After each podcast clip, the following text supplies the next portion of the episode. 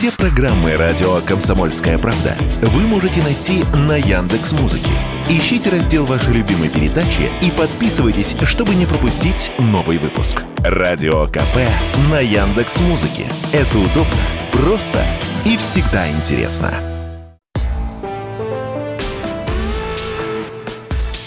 По сути дела, Николай Стариков. У микрофона Владимир Варсобин. Николай, здравствуйте. Добрый вечер, дорогие друзья. Иран атакуют. Э, беспилотники ударили по, э, по крайней мере, точно по военным заводам. Э, Иран утверждает, что безрезультатно, но враги Ирана утверждают, что там был разгромлен тот самый знаменитый завод по производству мопедов. Мопеды – это те самые беспилотники, которые вроде бы как бы поставлялись России для войны, для спецоперации, если быть уж совсем благонадежным в Украине.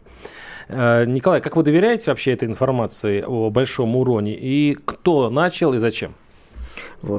Прежде чем ответить на ваш вопрос, Владимир, я вам задам свой. Скажите, пожалуйста, вы упомянули такой термин «враги Ирана». Вы кого имели в виду? Ну, враги, не, не очень точно выразил, соперники, я бы их назвал. Израиль, США, а сейчас уже точно Украина. Хорошо, тогда я задам второй вопрос. Скажите, пожалуйста, на сегодняшний момент располагаем ли мы э, точным доказательством участия вышеперечисленных э, структур или каких-то других в атаке дронов на Иран. К чему вы ведете? А, к да. Сейчас поймете. Когда, когда для э, политологов нужны были доказательства? А, для политологов доказательства нужны, нужны были всегда, но для следователей и политиков они тоже, наверное, э, играют большую роль. Так же, как и для журналистов. Мы сейчас ну, с вами... Журналистам нужны мы сейчас с вами журналисты. Итак, смотрите, что мы знаем точно, что вечером несколько дронов атаковали один из заводов, на котором производятся боеприпасы. Какие боеприпасы, мы тоже знаем со слов тех самых врагов э, Ирана. Сам Иран ничего не комментирует. Разрушение непонятно. Иран говорит, что два дрона были, один сбит, другой посажен, третий упал, незначительное разрешение, разрушение на крыше.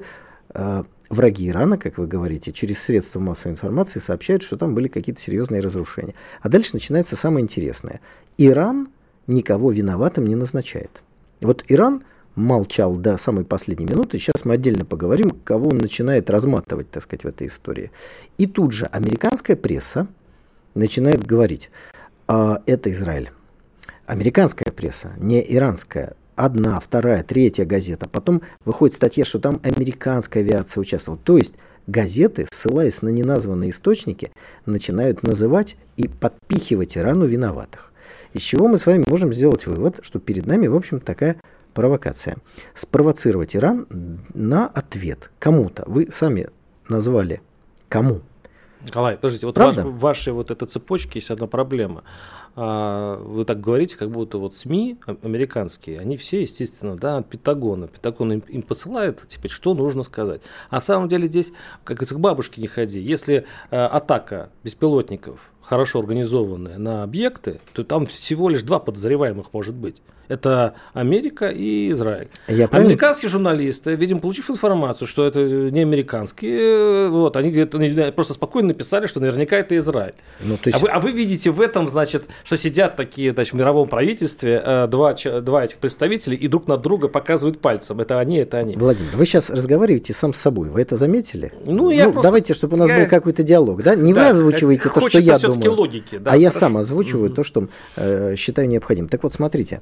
Э, я напомню вам, что была ну, относительно недавно атака тоже неизвестных дронов на завод по переработке нефтепродуктов в Саудовской Аравии. Она была хорошо организована. Так хорошо, что даже американские Патриот не дернулись. Э, сделаем ли мы из этого вывод, который вы сейчас сделали в прямом эфире, о том, что атаку произвел Израиль или Саудовская Аравия? Потому что ваша логика какая? Хорошо организованная атака значит, знак равно, Израиль или США – я вам, вот, пожалуйста, меняем место дислокации. В Иране вам все понятно. Пожалуйста, меняем Иран на Саудовскую Аравию. Тоже виноват а Не забывайте, что в Израиле как раз была атака со стороны э, Палестины на объекты, и, и это случилась следующая контратака буквально на следующий не день. Не уходите от, от Ну, ответа. я соединяю То события. Есть, поменяли э, дислокацию, и вы уже не так уверены в своем ответе. Значит, не просто хорошо организованная атака. А к чему вы ведете? Да к тому, что нужны какие-то доказательства. А теперь возвращаемся к деятельности прессы. Для того, чтобы пресса опубликовала какую-то статью, существует несколько способов. Первый – деньги. Второй – жареная информация. Представляете, американская пресса, вдруг какой-то источник, у них же есть источник, говорит, слушай, я тебе точно скажу, кто это сделал. Есть и воздействие специальных служб. Ну вот, опять-таки, это же реальность, что э, администрация Твиттера встречалась с э, ФБР, и ФБР деньги платила за публикацию кто, или не публикацию. Да, Николай, кто, по-вашему, все-таки это сделал? Я не знаю, кто это сделал. Я знаю, для чего была осуществлена эта акция. Чтобы подтолкнуть Иран начать какие-то враждебные действия, ну, наверное, в первую очередь против Израиля, вряд ли против Соединенных Штатов Америки. А дальше, обратите внимание, сегодня Нетаньяху, в общем, на пресс-конференции с э, приехавшим Блинкиным, он, так сказать, по Ирану там прошелся очень серьезно. А дальше, давайте на секунду представим, Иран, не дай бог, я думаю, что он точно не будет этого делать, как и вы, считает, что все доказано, все, все понятно, и производит какие-то военные или еще какие-то действия в отношении Израиля. Его немедленно выставляют агрессором, потому что доказательств-то нет. Доказательств нет. Ну, там что-то произошло, а вы в ответ нанесли какой-то военный удар все, начинается военный конфликт, санкции и так. Вот для чего Там нужна эта провокация. Израиля с Ираном такие, что им не нужно, в общем-то, никакой моральной ответственности. Просто кто сильнее, тот и прав. Там это уже, по-моему... А, да, но они балансируют все время на грани вот этого, да. И, и, конечно же, одной стороне хотелось бы, чтобы Иран выступил в роли какого-то агрессора, а удастся. А сила выставить... у него есть на это? Подождите, мы сейчас не обсуждаем э, силовые, так сказать, категории. Иран поступает взвешенно и мудро. Он первое сказал, мы знаем, что это были за дроны, но опять не называет какие. А если мы знаем, какие дроны, это значит, мы знаем, кто их продал, мы знаем, кто их купил, мы знаем, кто нанес удар. И Иран оставляет за собой право нанесения какого-то ответного удара, о котором не говорит. И начинает, начинает разматывать тех, у кого не хватает ума не лезть вперед паровоза. Он, Каким образом разматывать? Ну, Что вот смотрите, Доказательства какие есть? Только упавшие дроны, больше ничего. И есть еще высказывания официальных деятелей киевского режима. Да, кстати. Которые как дураки вперед батьки полезли в пекло. Кто-нибудь из Израиля сказал, это мы, мы вас предуп... Нет, молчит Израиль. В Соединенных Штатах кто-то выступил с таким заявлением? Нет. А Михаил Подоляк я процитирую его. Э, во-первых, это не педа... ну, я лучше процитирую официального представителя МИД Украины Олег Никол... Николенко, видимо, такая фамилия. Он просто ярче сказал, Украина неоднократно, цитирую, предостерегала Иран, последствия за поддержку агрессии против Украины будут гораздо более масштабными, чем выгода от сотрудничества с Россией. Нам неизвестна причина взрывов на иранских объектах, но как гласит персидская народная мудрость, не делай другому зла и себе не навредишь. Перевожу на русский язык. Э, мы не знаем, кто, э, так сказать, э, избил вас в подворотне или попытался вырвать у вас сумочку, но если вы еще раз будете писать на наш дверной коврик, вас опять в парадной забьют. Но мы не знаем, кто вас избил. То есть это не то, что не дезавуировало слова подалека, который сказал, мы вас предупреждали, а наоборот подлило масло в огонь. А, а наш мир сейчас это не питерская подворотня, по-вашему? Оставьте питерские подворотни, они ничуть не лучше, ничуть не хуже тверских, в которых вы живете, и где живут наши уважаемые Ну, если вас э, немножко смутило слово питерский, ладно, подворотни. Вы просто сами из Питера, Подождите, я поэтому, вас... глядя на вас, и вспомнил. Ну, прекрасно. Это, мир у нас весь сейчас, это, здесь нет уже правил. каждый, в общем-то... Не пытайтесь зам... замылить тему. Так, чтобы... Итак, Саму не ответить. Возвращаемся к сухому остатку того, что произошло в Иране. Неизвестные дроны упали, и два неумных представители киевского режима дали Ирану факты, которые вполне можно трактовать как э, участие в этой атаке. И вот сейчас Иран и начинает разматывать киевский режим. Вы нас предупреждали? Да, интересно. А где вы нас предупреждали? Кто? Что может Иран сделать киевскому режиму? Для того, чтобы размотать, начать открыто поставлять вооружение в Российскую Федерацию, вести санкции против Украины, разорвать дипломатические отношения. Все что угодно он может сделать в рамках того, что посчитает необходимым он руководство по... Ирана. Он и, он и так поставляет Еще раз, оружие. Одно государство в мире, одно сказала – мы, может быть, и не знаем, кто точно, но мы уверены, что вас именно за это атаковали дроны. Ведь так там все написано, да? Да. За, за э, действия против Украины, как они считают, и действия за да. Россию. Ну, да. так, а, Николай, а если такая воспитательная была э, мера, такая акция, в котором украи, украинская сторона просто еще раз подтвердила, дескать, если еще раз будет еще хуже. Вот, э, в принципе, так и читается это все. Иранская сторона может выучить этот урок или пойдет дальше и э, будет эту конфронтацию э, раскручивать? Слушай, никакого уро- урока нет. Есть неумные представители, которым не дипломатией надо заниматься, а что знает чем. Ну, собственно говоря, они скоро перестанут заниматься дипломатией, просто потому что не будет таких должностей. В, чем здесь дипломатия? Сейчас, по, по сути, сейчас Иран будет продолжать делать то, что он, как суверенное государство, считает, что он должен делать. Падение нескольких нескольких дронов это повод пересмотреть систему ПВО, э, посмотреть, почему они упали именно в этот день. Ведь есть такие вещи, вот, кстати, наш уважаемый радиослушатель пишет, может, это Ми-6 делает, можно, вот может быть, догадки можно ставить любые, но есть всегда вещи, которые не публичатся. Ну, например, именно, вот я сейчас исключительно, так сказать, фантазирую. Именно в этот день, именно на этот завод приехал очень важный ученый Ира из Ирана, да, вот что-то там должно было быть. И в этот момент падают дроны. Это сигнал, мы за вами следим, угу. мы смотрим, где вы. То есть там еще такие есть вещи, которые не будут озвучены. И понятно, что это, Украина, конечно, к этому не имеет никакого отношения. Но урок-то как раз для украинских деятелей. Хватит писать всякую ерунду.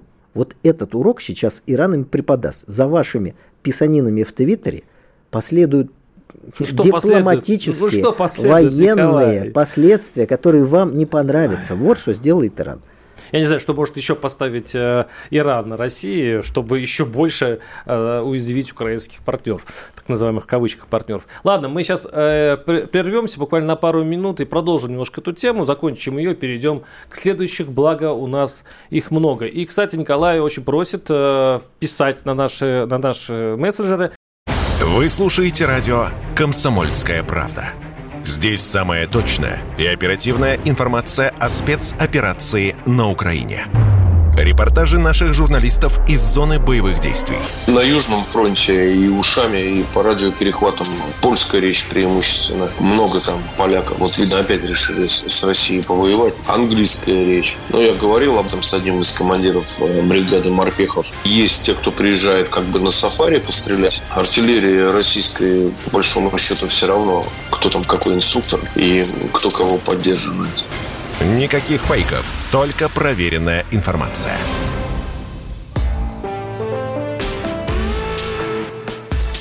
По сути дела, Николай Стариков. У микрофона Владимир Варсобин. Ну, давайте закончим тему с бомбардировкой Ирана. Вообще говоря, конечно, многие, вот те эксперты, которые я читаю, часть из них вообще предрекают э, полномасштабную, чуть ли не полномасштабную войну э, с Ираном. Кого? А, Можно полюбопытствовать. Кого? Ну, международных сил, видимо, Америки, Израиля и так далее. Израиль вообще э, очень нервно наблюдает за созданием атомного оружия, которое подходит, если уже не подошло к концу и уже есть какая-то бомба у Ирана, можно догадаться, куда, где она окажется, если что. Во-первых. Во-вторых, мы почему-то, когда обсуждаем бомбардировки вот эти э, беспилотниками, мы все время упускаем из виду, что до этого, за сутки до этого, была, была э, бомбардировка Израиля, и там, в общем-то, были погибли люди, там бомбардировка, там, там расстрелы были на улицах Иерусалима. Ну, террористические акты. Террористические акты, да. да, да. И получается, что, э, и, кстати говоря, в тот же вечер э, премьер-министр Израиля и, и заметил, что, вообще-то, продолжение последует. И, и, и получилось вот то, что получилось э, с Ираном.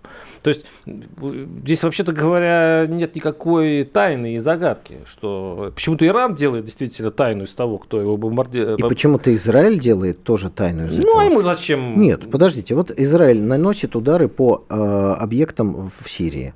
Наносит удары, кстати, по иранским военным объектам в Сирии. Он этого не стесняется. Кстати, была, он этого не стесняется. Была разбита колонна грузовиков иранских у границы Сирии. А здесь он почему-то молчит. Да? Поэтому мы видим все-таки разницу в подходе. Но в, в том, что вы сказали сейчас, есть э, очень интересный момент, на который я хотел бы обратить внимание и вас, и вас, уважаемые радиослушатели. Смотрите, что сказал Владимир Варсобин. Он сказал, что Израиль нервно смотрит за возможностью Ирана получить атомное оружие. И это как бы является объяснением, почему Иран э, может, то есть Израиль что-то осуществляет какие-то действия, может быть какая-то коалиция создастся, не дай бог, потому что мы за мир. Э, а на территории Украины разработка бактериологического оружия, заявление Зеленского о том, что надо получить атомное оружие, это, э, так сказать, Соединенные Штаты Америки и Израиль как-то иначе оценивают? То есть перед нами не то, что двойные стандарты, а просто отсутствие каких-либо стандартов, а абсолютно Николай, циничное... я не пойму, вы сейчас взяли мои слова, это просто, э, скажем я обратил так, против одна из мотиваций. И один, обратил против, против меня? вас. Вы как будто берете слова, э, ну, сказанные, что это возможно, делаете из них фактом, а потом сравниваете с фактом, который вам выгоден в Украине. Если... Мы сейчас не об этом Владимир, разговариваем. Владимир, если вы, вы сейчас озвучили... Ну, ну один из вариантов, да. Да, ну, я не говорю, которого, это ваша точка возможно. зрения, не ваша точка зрения, но эту точку зрения озвучивают западные СМИ. Что вот Израиль это делает, потому что там может быть атомное оружие, это нельзя. Это, кстати, сказал Бенджамин Нетаньяху на пресс-конференции, Блинкин это повторил все. То есть им можно наносить какие-то удары, не дай бог начать войну против Ирана, потому что они пекутся о безопасности Израиля, может быть еще кого-то. А почему они отказывают в таком же праве Российской Федерации? Я не знаю, я, а, я хочу а сказать... я знаю, я хочу потому сказать, что, что они считают, что они нет определяют, что можно, а что центри... нельзя кому. Подождите, в Украине, по-моему, нет центрифуг, вот этой каскада центрифуг, которые делают оружейный платоний. Там нет э, научных центров и э, э, мощностей производства для получения урана для атомных бомб. Но, по крайней мере, это не подтверждено обеими сторонами и объективными наблюдениями. После, в, после... в Иране это есть. В Иране это есть. То это есть... вам враги Ирана сказали? Да, подождите. Ну, Вы это... прочитали в совестливой э, Иначе зачем прессе? в этом случае была программа э, по ядерному, скажем так, разоружению Ирана? Э, ну, собственно говоря, она это была построена соглашение между мировым сообществом и Ираном, которое было потом разорвано. Ну, Владимир, вы сейчас пошли в частности. Месте. Конечно, я хочу сказать, что либо международные стандарты и международное право, о котором нам говорят, оно одинаково для всех – либо его не существует. Вот как только Соединенные Штаты Америки взяли на себя миссию, полномочия определять, кто, так сказать, э, тварь дрожащая, а кто право имеет, международное право стало разрушаться. Поэтому этот пример я вам привел для того, чтобы вы на своих Совершенно словах вот это да, все, да. собственно я говоря, и увидели. Соглашусь, там с мотивацией, как, кто к чего начал, это трудный вопрос. А то, что международное право сейчас сыпется на глазах, и мы возвращаемся, знаете, в 90-е, да, когда ни полицейских, ни милиционеров, где каждый а, король в подворотнице у тебя есть а, наган, да, или нож. И кто сильный, то ты прав. Вот я боюсь, что мы окажемся в этом мире. И мы скоро в этом окажемся, в нем, а, ну, по крайней мере, все к этому идет. Владимир, я вас расстрою. Мы из этого мира никуда не уходили. Нам просто рассказывали, что все хорошо и есть некое международное право. А как только это коснулось нашей конкретной безопасности, выяснилось, что его нет. А тот, кто назывался международным полицейским, оказался главным, тем, тем главным, кто вооружает бандитов. Ну вот, вот Кто-то на, я, я понимаю, обычно это речь человека, на которого напали. Вот это, знаете, это боль э, человека, который вышел на улицу, и на него э, сзади напали с ножом, ограбили его. Так напали, вот это, это, это вот эта речь напали на нас. Вот так и... напали на нас. Напали на вот нас. это нужно Николай понять. Стариков напали, напали на нас. На хорошо, нас. хорошо. Это ваш, ваш аргумент. Конечно. Конечно. В это подворотне напали на нас. Так, э, едем дальше. Э, значит, Эммануэль Макрон не исключил возможность поставок самолетов Украине. Сюда же можно добавить уже... Так, что получается как? Он, он действительно не исключил, но при этом сделал ремарку, что все оружие, которое поставляется Украине, не должно быть использовано против российской территории. Я, я тут себе задал вопрос. А какую территорию он имеет в виду? То есть, вот если это, если э, это Крым, то по нему можно, получается, использовать С точки зрения оружие? Макрона, конечно. Но даже не в этом речь. Вот смотрите, э, Владимир, скажите, пожалуйста, какова вероятность, что через пять лет Макрон будет возглавлять Францию? Чем мне нравится европейская демократия, нельзя сказать очеви... А, определенно, кто где будет. Вот это, это, кстати, мне нравится. Ну, хорошо, это нравится. А я отрицательную сторону европейской демократии вам приведу.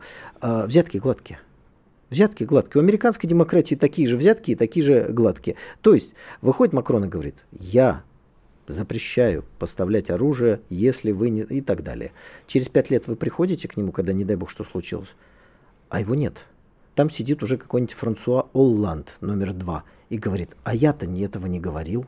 Это вот к нему, пожалуйста, к Макрону претензии предъявите. Кстати, у нас тоже к нему много вопросов. Мы выяснили, что он получал когда-то на свою избирательную кампанию рекламный контракт от какой-нибудь э, Коко Шанель, и поэтому сейчас у нас возбуждено уголовное дело. То есть, а, верить западным политикам после того, что сказала Аланд, Меркель, Порошенко невозможно. Б. Они на своем месте в тот момент, когда вы попытаетесь что-то их спросить, их нет. Ровно так же, как с расширением НАТО. Кто-то обещал не расширять НАТО. Мы что сейчас имеем в качестве доказательств? Мы им имеем какие-то мемуары, ролики, где давно ушедшие из политики западные деятели что-то там говорят. Это вы кому будете показывать? Я не понимаю, Николай, подождите. У нас действительно есть такой тезис, Путин очень любит его повторять, что нам обещали не расширять НАТО. Правильно? Это часто мелькает во всех наших выступлениях. Они это... еще Горбачеву начали. Горбачеву, да-да-да. А я, это, это очень интересный вопрос. Кстати, э, и Путин об этом тоже иронично заметил как-то. Ведь вопрос в чем? Вам что-то обещали, вы сделали, вы, получается, вы э, контракт заключили. Вы, сделали, вы вывели, допустим, войска из ГДР, да? Вы э, сделали какие-то шаги, а квитанция где? А где запротоколированный договор, что вам что-то обещали? На что вы ссылаетесь, когда говорите, что вам обещали?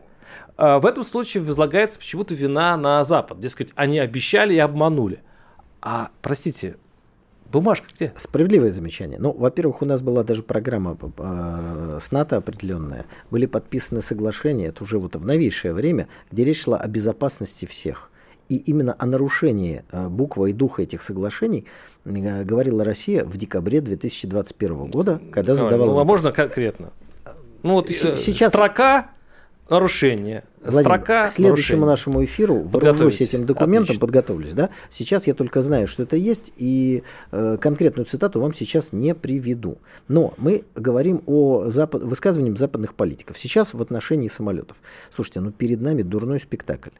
Каждый из них говорит определенную роль, но в каждой пьесе всегда конец уже написан. Вот смотрите, э, Макрон говорит, мы уже обучаем летчиков. Вопрос, вы зачем их обучаете, если еще самолеты не поставили? Премьер-министр Голландии говорит, если будет запрос от Киева, ну, понятие лукавство, Зеленский вам запрос на ядерное оружие пришлет, кстати, это к вопросу, нет центрифуг на Украине, а не надо центрифуг. Вдруг там появится оружие, выйдет Зеленский и скажет, наши мужественные ученые, сидя при лампах-керосинках и, значит, со свечками в руках – восстановили старые советские технологии, их развили, и теперь у Украины есть ядерное оружие. Кто вам даст гарантию, что этого не будет? Николай... Кто может сказать, что Запад не поставит киевскому оружию, э, киевскому режиму атомную бомбу? Ну кто? Николай, справедливо. Никто. Только у меня вопрос. Вы говорите, квитанция где? Такая квитанция у нас есть? Нет такой Нет квитанции. квитанции. Нет такой Никто квитанции. гарантии вам не даст. Есть договор о нераспространении ядерного оружия, но ядерное оружие каким-то чудом появилось у Израиля. Вот никто а вы не знаете, знает. что самая действенная, какая самая действенная квитанция? Она действительно в реальности не существует, как бумага, но она очень хорошо работает. Это называется, вот эти, сейчас повторяют, красные линии, через которых э, государства не должны вроде бы переходить. А вот красные линии, которые мы черти, чертили и предупреждали Запад и прочее. Вот. Почему? Вопрос. И, кстати говоря, вы можете ответить в следующей части передачи, завесим интригу. Почему Россия спокойно дает переходить уже пятую или шестую красную черту, которую она определила. Это э, поставки вооружений, сначала легких, потом артиллерия, потом высокоточные ракеты, потом сейчас танки, дошли до истребителей. В чё, почему э, Кремль России так уступчиво в этом? И к чему это приведет, Николай Стариков ответит через пару минут. Оставайтесь с нами. И напоминаю наши телефоны для мессенджера. Плюс 7 967 297 02. Словесный спектакль Запада вранье. Все уже давно решено и по самолетам и так далее, пишет наш слушатель. Мы будем читать это и дальше. Оставайтесь с нами.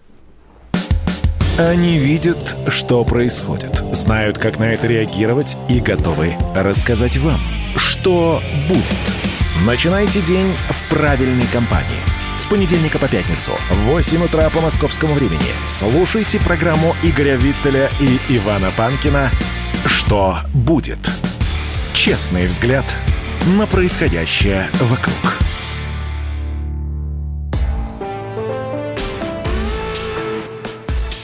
По сути дела, Николай Стариков. Микрофона Владимир Варсобин. Николай, был задан вопрос, я напомню, кто только сейчас присоединился к, к нашему эфиру. О красных линиях. Э, уже много раз Запад переходит красные линии, и, в общем-то, Москва пятится назад и, в общем, принимает это как должное. Почему?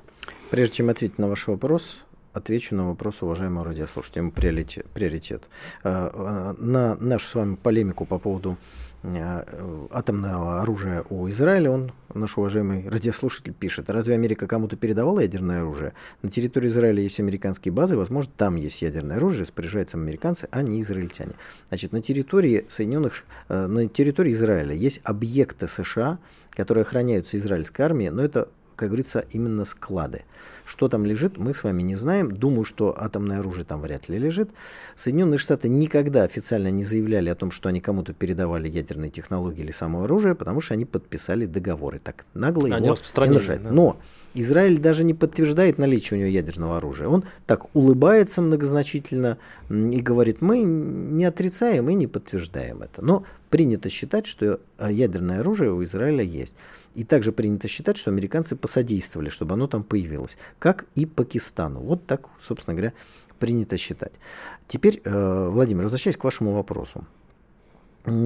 Я не знаю, почему Россия так странно поступила в ситуации с этими самыми красными линиями. Когда их последовательно перечеркивали одну за другой, мы не увидели никакой жесткой реакции со стороны э, наших властей. Мы с вами использовали такую аналогию, вы сказали квитанция, да, вот квитанция. Вот если представить, что красная линия это квитанция, то американцы взяли в эту квитанцию и рыбу завернули. А мы никакого протеста в этом смысле не высказали. Почему, мне очень сложно ответить. Но во всем том, что вы сейчас говорили, есть одна большая ошибка. Знаете какая?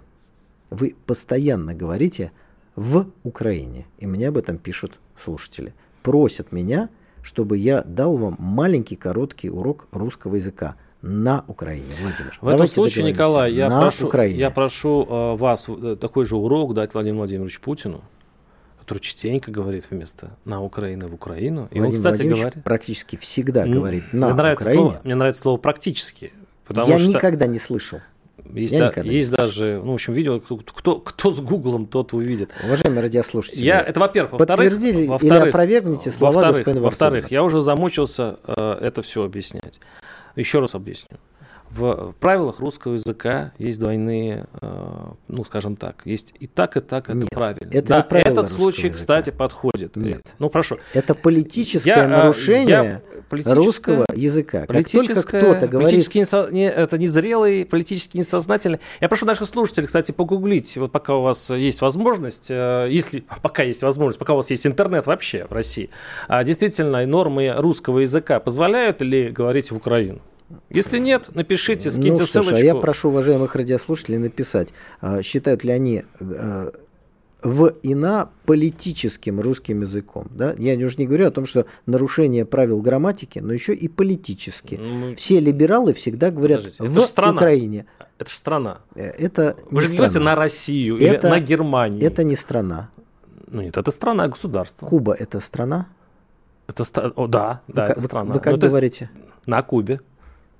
Ну вот. В Кубе. Это что-то математика. В Кубе это уже математика, а на Кубе это страна. Я Поэтому тогда на Украине, верну, верну потому од, что одну окраина. идею, что не идею, да, а правило, а правило, что частые исключения подтверждают правила. Пожалуйста, мы будем говорить об этом бесконечно. Давайте все-таки вернемся к э, нашим баранам. Простите, я имею в виду э, наш, нашу международную Западных политику. политиков, которые дают э, разнонаправленные показания о поставках самолетов. Если вам угодно так, хорошо. Так, мы обсудили красные линии. Вы говорите, что вы не понимаете, почему их переходят. Это ваш ответ. Я думаю, что я в большинстве. Если кто и понимает, до сих пор внятного объяснения, почему с этими красными линиями происходит такое, мы до сих пор не услышали. Более того, на прошлой неделе, я уж не буду, так сказать, фамилию называть, один из наших дипломатов сказал, что не все еще красные линии перешли. Ну, тут у меня, например, так сказать, уже просто терпение слушать это все прекратилось. А кто-то, если, не, если я не ошибаюсь, Пригожин или кто-то из них давал интервью, было жесткое заявление, что вообще-то говоря, тоже, кстати, ну, потому что там все-таки а, люди находятся на, а, в окопах, да, и это они сильно чувствуют, что красная линия переходит. И они говорят, что чуть ли не предательство. Что в некоторые люди, чуть ли, значит, в Москве спят и видят вообще сдать э, всю эту ситуацию и, в общем-то, от этого все и происходит. Есть такие вот горячие головы, у которых есть такая версия событий. Вы знаете, Владимир, к сожалению, я скажу так. я не сомневаюсь, и мне очень горько и болько, больно это осознавать, что в Москве есть люди, которые хотели бы все сдать. Но они были и в смутное время, они были в 1941 году, они были в 1000, ну, во время Первой мировой войны. К сожалению, часть нашей интеллигенции с середины 19 века заражена вот этой самой... Не-не-не, вы сейчас не, вот не об этом идет речь, а во власти. Болезнью. Во власти. А часть из во них власти. всегда была где-то рядышком. Обратите внимание, во время похода Наполеона никто хлебом солью Наполеона у ворот Москвы не встречал. Вот никто. Потому что эта болезнь появилась чуть позже, в середине 19 века. И до сих пор до конца она не исцелена. Но когда мы говорим о красных линиях, то, собственно говоря, нам радиослушатели присылают тут вот. А, Что тут присылают радиослушатели? Привет из Севастополя. Так и хочется спросить у Варсобина, чей Крым? Это очень все просто. По Конституции России Крым российский. Вот, видите? Значит, да. все-таки вы соблюдаете российское Абсолютно. законодательство, ну тогда просим соблюдать еще орфографию. Нет, Другой, вот, пожалуйста, вы тогда пишет, докажите, что это правильно. Э, ясное дело, что Варсобин, любитель Украины, просто дурака валяет. А подождите, я, в Укра... я Украину проехал все, э, я не ненавижу Украину, там много хороших людей. А живет. зачем ее ненавидеть? А почему я должен ее не любить? Это дело не в любви. Дело, в, дело в том, что есть моменты, вот почему... У меня много друзей там. Чей, чей Крым? Почему этот вопрос стал так важен? Потому что он приобрел политическую окраску. Вот точно так же политическую окраску и в России, и на Украине. Вот эти вот предлоги. А вот вы знаете, на... я скажу так, в любое время надо быть честным. Чтобы потом, когда э, пройдет времена, ты э, вот, окинешь взором э, свое прошлое и сказал, здесь ты не кривил душой, здесь ты не кривил душой, здесь ты говорил так, как есть. Вот я скажу так, я к Украине отношусь с с ощущением горести. Мне жалко ее. Мне жалко, что мы все оказались в этой ситуации. У меня там очень много добрых и хороших друзей остались, которые имеют свою точку зрения на это все. Я не буду говорить, что я ненавижу. Владимир, я и друзей не буду опять предавать. все сводите к какой-то ненависти. Я, я, я уверен, я что... говорю, что если я, мы... я потом не буду себя а, обвинять в том, что я двуличен. Подождите, если мы сейчас с вами выйдем из э, офиса «Комсомольской правды», просто пойдем по улице, будем спрашивать прохожих, какие чувства они испытывают в Украине, я уверен, что 90% будут испытывать жалость. А вот если вы пойдете в Донецке, там процентовка будет немножечко другая, но мы с вами понимаем, почему. Но вы сейчас сказали красивую и абсолютно бессмысленную фразу. Нужно, ну, примерно перефразировали известное выражение, что жизнь надо прожить так, чтобы не было да. и так далее и тому подобное. Но вы просто, ушли, от, вы просто ушли от ответа. Нет? Я, я не ушел от ответа. А какой мы ответ вас, вы меня ждете? Мы вместе с радиослушателями не просим вас кривить душой. Мы вас любим и ценим именно за то, что вы такой, как есть. Просто просим, а, соблюдать правила русского языка, а б, ну, Николай, законодательство ну, мы Российской вокруг Федерации. одного вопроса. Ну, я говорю, все. что допустимо в русском Хорошо. языке, вы говорите Недопустимо. Нет, Пошли дальше. Пошли дальше. Да, мы идем дальше. А, так, Порошенко заявил, что Минские соглашения нужны были чтобы дать ВСУ времени. Но это как бы уже общее место. Уже и Меркель заявила, что а, тянули время для того, чтобы Украина вооружилась. И, в общем-то, очень многие Владимир, уже заявили об кто этом. Кто подписывал Минские соглашения? Подписывала Ангела Меркель, а, Франсуа Алланд, ну, визировали, а, значит, наш президент. Это вот страны, которые гарантировали э, выполнение, гаранты выполнения. А подписывали две стороны. С одной стороны подписывал Порошенко, с другой стороны злодейски убитый э, Александр Владимирович Захарченко и руководитель ЛНР. То есть практически все представители, ну как можно сказать, той стороны публично расписались, сами сказали, никто за язык их не тянул, о том, что вся эта дипломатическая история была им нужна только с одной, с одной целью – дать время ВСУ подготовиться к будущей войне с Россией. Ну вот Порошенко сегодня сказал, сколотить антипутинскую коалицию, но это все другими словами, но то же самое сказано. То есть, по сути, ведь вот это важно. Угу. Вы знаете, все время э, любите вслед за другими там либералами говорить теория заговора. Вот, вот, вот конкретный пример. Вы реально хотите сказать, что Порошенко подписывал этот договор, ни с кем ничего не обсуждал и думал, ну, я его выполнять не буду, буду а, усиливать армию, всем улыбаться, но ни в коем случае ни одного пункта не буду выполнять. Ангела Меркель ни с кем ничего не обсуждала, ни с Порошенко, ни с Оландом. Пришла туда и думает, ну, наверное, Порошенко не будет выполнять этот договор, а я буду делать вид, что он выполняет, и все это забалтывать. И Франсуа Оланд, он тоже ни с кем не говорил, он сам вот пришел Николай, туда. Что вы хотите сказать? Да что они договорились договорились под видом выполнения Минских договоренностей дипломатического документа накачивать Украину оружием. Это было решение принято заранее. Это договоренность. Договоренность по-другому по-русски называется заговор. Они заговор, заговорились, заговор. договорились натравить Украину на Россию, устроить войну. И для этого делали вид, что дипломатически пытаются а войну мы на это предотвратить. Купились. А, давайте прервемся. Вот очень интересная эта история, кстати говоря, о том, как э, Россию снова обманули. А, мы прервемся. Напоминаю, что 8 967 297 02 телефоны нашего мессенджера. И поговорим о, о том, как в итоге провели нас за нос. Да? Удивительная история. Через пару минут оставайтесь с нами мы сделали совершенно новую версию мобильного приложения «Радио Комсомольская правда». Современный интерфейс и обширный набор полезных функций.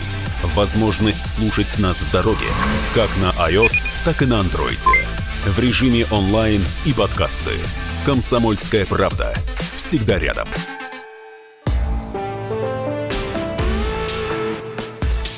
По сути дела, Николай Стариков – Микрофона Владимир Варсобин. И сейчас мы как раз обсуждаем э, заявление Порошенко, который снова заявил, что Минские соглашения были нужны, чтобы дать ВСУ время. Я как раз э, в 2014 году, я был вот на Майдане, втором уже, и уже в феврале там, еще вот прям... Давайте прям... уточним, в качестве журналиста. Конечно, конечно. Угу. Ну, тогда было все мирно, то есть мы говорим о начале 2014 Просто года. сейчас сказать в России, я в 2014 году был на Майдане, не пояснив, что вы там делали, ну, понятно. Я, не очень. Да, тем более, что это радио «Комсомольская правда», и э, я журналист. Ладно, возможно, я действительно уточ, уточнение это полезно.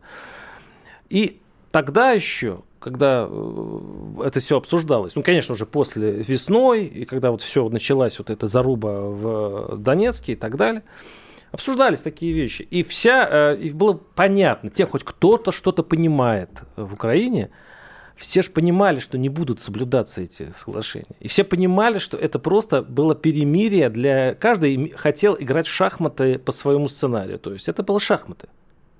И когда кто-то говорит, что нас обманули, я тогда спрошу, простите, а как ГРУ?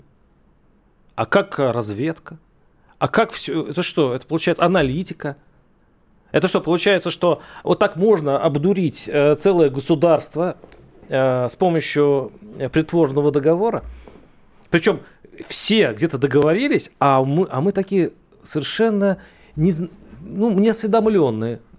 Поверили. Получается как поверили. Да нет, конечно, все все понимали. Понимали, что провести через Раду вот эти пункты договора было практически невозможно.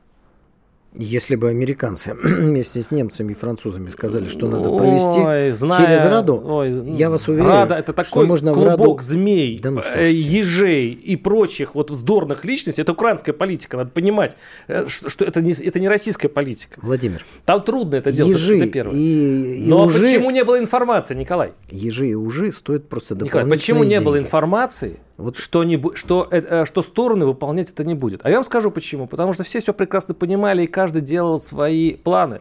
Все, все думали, что они обыграют То есть этих вы шахмат. теперь задаете вопросы и сами на них отвечаете. Это мой вариант ответа, При, пожалуйста, прекрасно. теперь отвечайте вы. Значит, э, вы сказали, можно ли. Э, обвести целую страну с помощью договора? Можно. Этот договор, например, назывался договор о ненападении Советского Союза и Германии. Представляете, обвели целую страну Иосифа Виссарионовича Сталина – одним договором. Ну, вот вам, пожалуйста, один исторический пример. Ну, что вы так на меня смотрите? Как будто вы не знаете про зорги, про донесения, про то, что информация о том, что готовится Значит, война, было просто так, очень Влад... много Владимир, в разведке. Владимир, вот это отдельная программа, мы с вами запишем. Конечно. Но в итоге Советский Союз, у меня и книги есть на эту тему, я э, отношусь с большим уважением к Сталину, но 22 июня – это его ошибка. И вот Сталина, например, нужно воспринимать с его достижениями, с его э, невероятным э, подвигом в руководстве страны, но и с его ошибками. Так вот, и любого другого руководителя России нужно воспринимать точно так же. Мы с вами не обладаем полнотой информации с 2014 года, что там представляло. Естественно, в руководстве нашей страны наивных людей, не было. Ну, я подозреваю. Это первое. Второе.